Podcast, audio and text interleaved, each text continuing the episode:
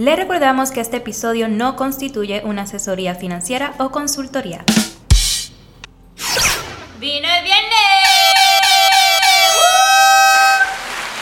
Bienvenidos a Vino el viernes. Regresamos otra vez y vamos a hablar sobre temas de emprendimiento que yo personalmente estoy sumamente emocionada porque son conceptos que a mí me agradan mucho. Así que, pues, ¿qué nos tienes para hoy, Chomari? Gracias, Genesis. Bienvenidos a nuestra segunda temporada, Yes. donde le vamos a dedicar más tiempo a esos emprendedores, ¿verdad? Esas personas que desean comenzar su propio negocio desde el hogar o una pequeña oficina. Y a todos nuestros clientes, ¿verdad? Que siempre nos han apoyado, que se beneficien de este tipo de temas. Eh, nos acompaña eh, seguido al tema, ¿verdad? Corporativo, Sonia Sayas, la sommelier. Sonia, te adoptamos. estos. Así que, nada, yo voy directo al tema, yo voy al tema. Yo, ¿qué necesitamos para emprender, para montar nuestro propio negocio? Cuéntenme. Mira, pues se ha vuelto, ¿verdad? Mucho de moda. Después de esta, la pandemia, La pandemia ha provocado ¿verdad? renuncias masivas y ha, y ha estimulado a, a estas personas que estuvieron tanto tiempo en su casa, que perdieron sus empleos, a poder ¿verdad? Eh, reivindicarse y buscar otro tipo de ingreso por cuenta propia, ¿verdad? lo que le llamamos los emprendedores. En este tipo de, oportunidad que surge ¿verdad? en medio de las crisis, es bien importante que orientar a este tipo de público. ¿Por qué? Porque a veces uno empieza un tipo de negocio y piensa, ¿verdad?, que nos va bien, que estamos generando este ingreso extra y que estamos haciendo las cosas bien, porque eh, en un momento de la historia del año no, hemos tenido algún tipo de utilidad o de ingreso bajo esa operación que estamos haciendo. ¿Qué cuidado debo tener? Pues mira, a veces uno está desde la casa en su comodidad, ¿verdad? Puedo trabajar en pijama, hacer este tipo de reuniones virtuales y lo primero que yo tengo que hacer es decidir, ¿verdad? En qué áreas voy a enfocar mi negocio, porque no me puedo dedicar a muchas cosas a la vez. Eh, el otro día un muchacho me dio una tarjeta, ¿verdad? Se la dio a mi, a mi hijo mayor y casualmente la tarjeta de presentación decía que él hacía baking, ¿verdad? Que horneaba pasteles, que él vendía prendas, que hacía construcción, albañilería y que cocinaba, ¿verdad? Y esto es un área que se ve todas las ganas que esta persona tiene de emprender, pero hay una definición que falta ahí, ¿verdad? Y cuando tratamos de abarcar tantas áreas por desesperación o por necesidad, realmente descuidamos para la cual tenemos talento, que es esa que hacemos súper bien, ¿verdad? En el caso de los abogados hay área, ¿verdad?, que se enfocan, ¿verdad?, ya sea en derecho laboral, corporativo, en el caso de los contadores también, ¿verdad?, y auditores, eh, hay área contributiva, corporativa, y así casi todas las profesiones como los médicos tienen una especialidad, y la especialidad es esa cosa que a ti te apasiona y que tú haces bien, o sea, porque a veces nos queremos dedicar a eso que nos genera supuestamente más dinero, pero realmente no es lo que nos llena. Y cuando tú emprendes desde la casa específicamente, que te toca trabajar altas horas de la noche porque el día no te da, y dicen que ah, tú haces tu propio eh, schedule, tú tienes tu propio horario, y realmente es la persona que menos tiempo le sobra porque quien regula el tiempo de un emprendedor es el cliente que te paga. eh, eh, en la pandemia ahora, ¿verdad? Que las personas estuvieron en su casa, tuvieron el tiempo de conocerse, de ver qué les gusta, que quizás en tiempo regular, ¿sabes?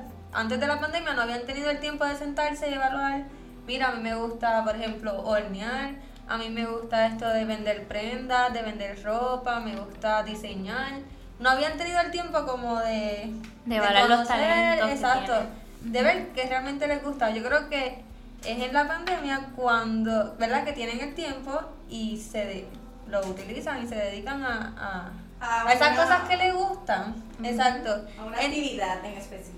y vi que surgieron como muchas páginas en Instagram de tienditas, mercaditos, que está súper. Ahora, ¿verdad? Para que esos negocios estén en ley, como dicen por ahí, pues necesitan una serie de permisos que deben conocer. Y para que se mantenga el negocio, lo importante de un negocio no es cuánto genere, es el control de costo y hasta dónde yo lo pueda llevar. Eh, y, una, ¿Y por qué empezamos? Porque definir una especialidad en el negocio, porque su registro de comerciante va a llevar un código NICE, un código de actividad en que yo tengo que decirle al gobierno a qué yo me dedico. Ay, sí, y no, y el registro de comerciante ya no es ni rojo ni verde. Por favor. Si en algún momento tuvieron ese registro de comerciante, ya ese registro de comerciante no existe, está expirado, pues sepan que tienen que sacar uno, ¿verdad? Un nuevo registro de comerciante y que se asocie a la actividad que usted realiza o al trabajo que usted hace. O si todavía no han definido realmente cuál es la especialidad que le gusta, el registro de comerciante tiene que llevar todos los códigos a los cuales usted se dedica. Yo horneo, yo vendo y yo manufacturo X cosas. Su, su único registro tiene que llevar varias actividades. No tan solo eso, a veces trabajamos desde la casa y mucha gente, aunque tengan una, aunque tengan una profesión ¿verdad? ya definida hasta con una licencia, entienden que porque no tienen una oficina propia no necesitan un permiso. O sea, ¿de dónde yo voy a empezar a partir en, formar mi negocio legal? Número uno, tengo que tener un registro de comerciante, tengo que informarle a Hacienda, oye, yo tengo la intención de comenzar a hacer negocios en Puerto Rico.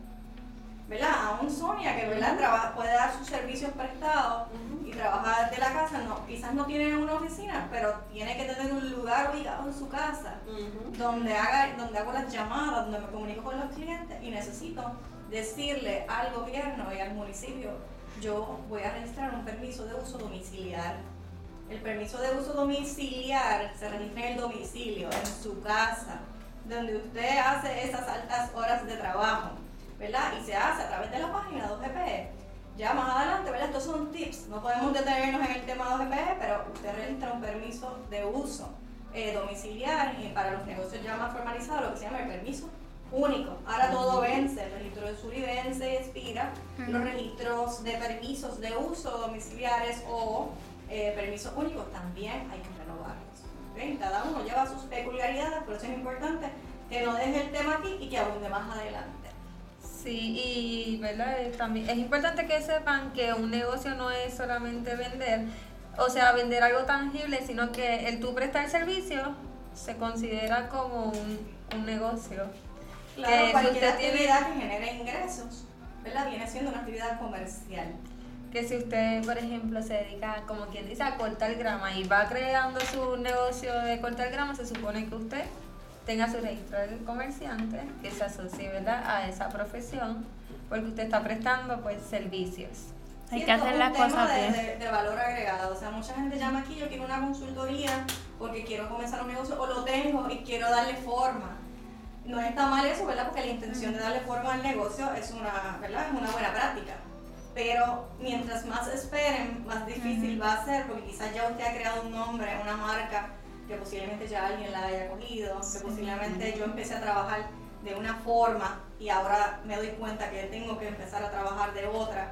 O sea, es bien importante formalizar desde el principio qué permisos en resumen para no dilatar este tema tanto yo voy a necesitar informarle a Hacienda mi registro, ¿verdad? De SURI, el registro de comerciante que voy a empezar a hacer una actividad económica. Voy a trabajar de la casa un permiso de uso domiciliar voy a trabajar desde una oficina, un permiso de único formal.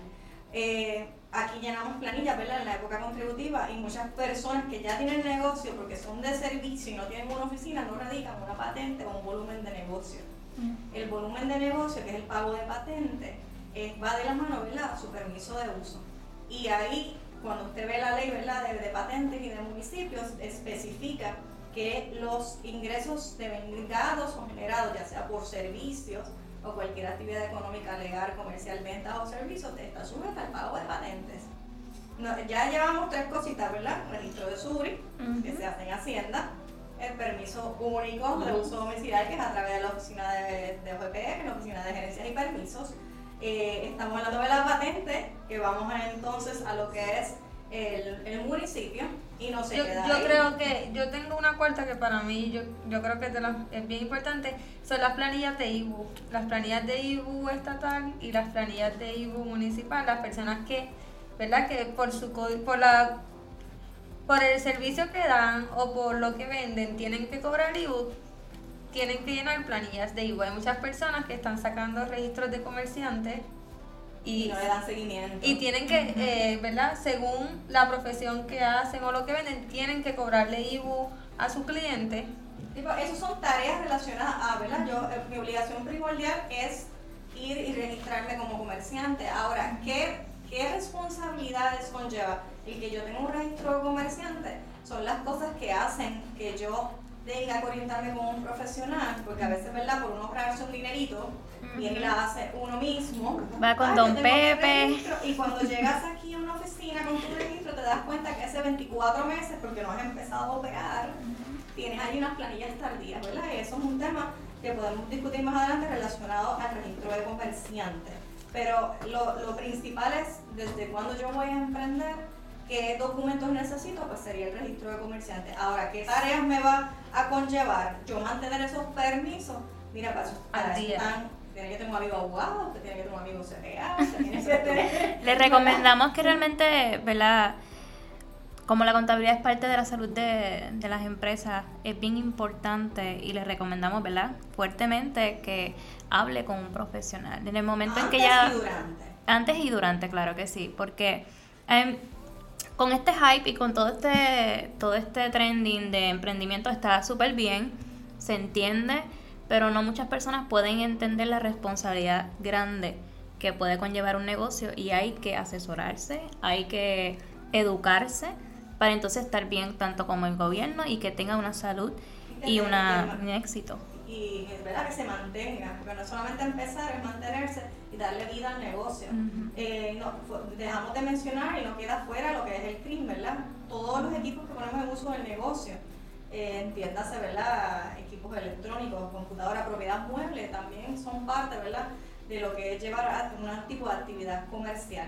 Eh, ¿Por qué me tengo que orientar a tiempo? Porque quizás esos primeros 3, 4, 5, 6 meses, ese primer año me fue súper bien eh, y yo tendría que ver y decidir cómo yo voy a continuar operando, que es parte de yo mantener una permisología. Yo Y me voy a quedar trabajando como un DBA, yo me voy a quedar trabajando como una corporación. Es beneficioso para mí tener una entidad conducto, una LLC. Entonces, ¿qué pasa? Si yo me pongo a trabajar y ya yo incurrí en una permisología por cuenta propia y yo decido porque mi, ab- mi amigo abogado me orientó el SEPA me orientó a que tengo que hacer un cambio de entidad a corporativa, sepa usted que todos esos permisos que ya tenía a nombre suyo ya no sirven para el nombre que lleva el apellido LLC o Corp y hay que volverlos a trabajar. Sí, eso es bien importante, ¿verdad? Yo tengo que Cuando está- otra vez. no puedo estar haciendo negocios bajo, ¿sabes? Bajo nombre. Bajo fulano de tal, si mi nombre es fulano de tal LLC, fulano de tal. Sí, O sea, cuando yo incorporo, nace un nuevo bebé. Y todas las responsabilidades que tiene un individuo pasan a la entidad, ¿verdad? Como una representación de ese individuo. Eh, así mismo. Aquí intentamos hablar en, ya no en arroba visual, ahora vamos a hablar en wine and cheese. YMCA, ok. Y, y esto es parte, ¿verdad? De, de un tema de valor que, que le estamos regalando al público ¿no? que nos está escuchando. Eh, ¿Para qué? Para que si, si empezamos y nos va bien, hagamos las cosas bien. Sí. Para que si, Correctamente, sí. si tenemos la idea de empezar, tratemos de orientarnos antes de. Sí. Pero si lo hizo, o sea, es como el tema de las planillas hasta era, ¿por qué usted no quiere la planilla? Ah, porque no tenía el dinero que pensaba que iba a pagar. Mire, llénela, llénela, haga un plan de pago, hable con la agencia y, y pague después, porque no es lo mismo incumplir Ujú. por no radicar que incumplir porque radiqué a tiempo y luego voy a pagar. Y así es lo que me voy a evitar, ¿verdad? Día a día. Para estos temas de permiso, vamos a mantener una serie eh, más abundante entre cada uno de ellos, e igual con los próximos temas que vamos a estar hablando. Así que manténgase conectado cada viernes Con Eh, su vino en mano. en El Vino Vino en Viernes. Viernes. ¡Salud! Síguenos en todas nuestras redes sociales. Vino el Viernes PR, CPA Yomari Meléndez, Planillas PR.